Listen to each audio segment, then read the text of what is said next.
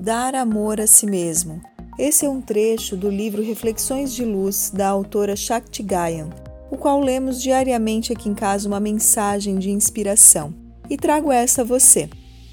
Quando você é excessivamente dependente de outra pessoa na esfera emocional, a vida pode se transformar num estado permanente de medo. Como depende dessa pessoa para ter amor e proteção, você precisa controlar essa fonte a qualquer custo, tanto diretamente pelo uso da força, como indiretamente por meio de manipulações. Em geral, isso acontece de maneira sutil. Vou lhe dar o que você precisa, de modo que você será tão dependente de mim quanto eu sou de você. Assim você continuará me dando o que eu preciso. Podemos interromper esse ciclo sem fim sentindo o amor que podemos dar a nós mesmos.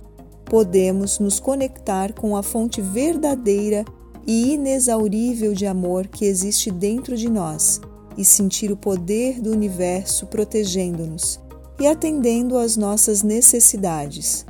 À medida que aprendemos a nos amar dessa maneira, também atraímos a nós o amor das outras pessoas.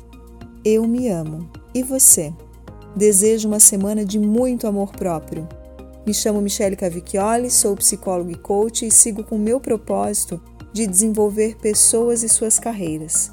Um grande abraço.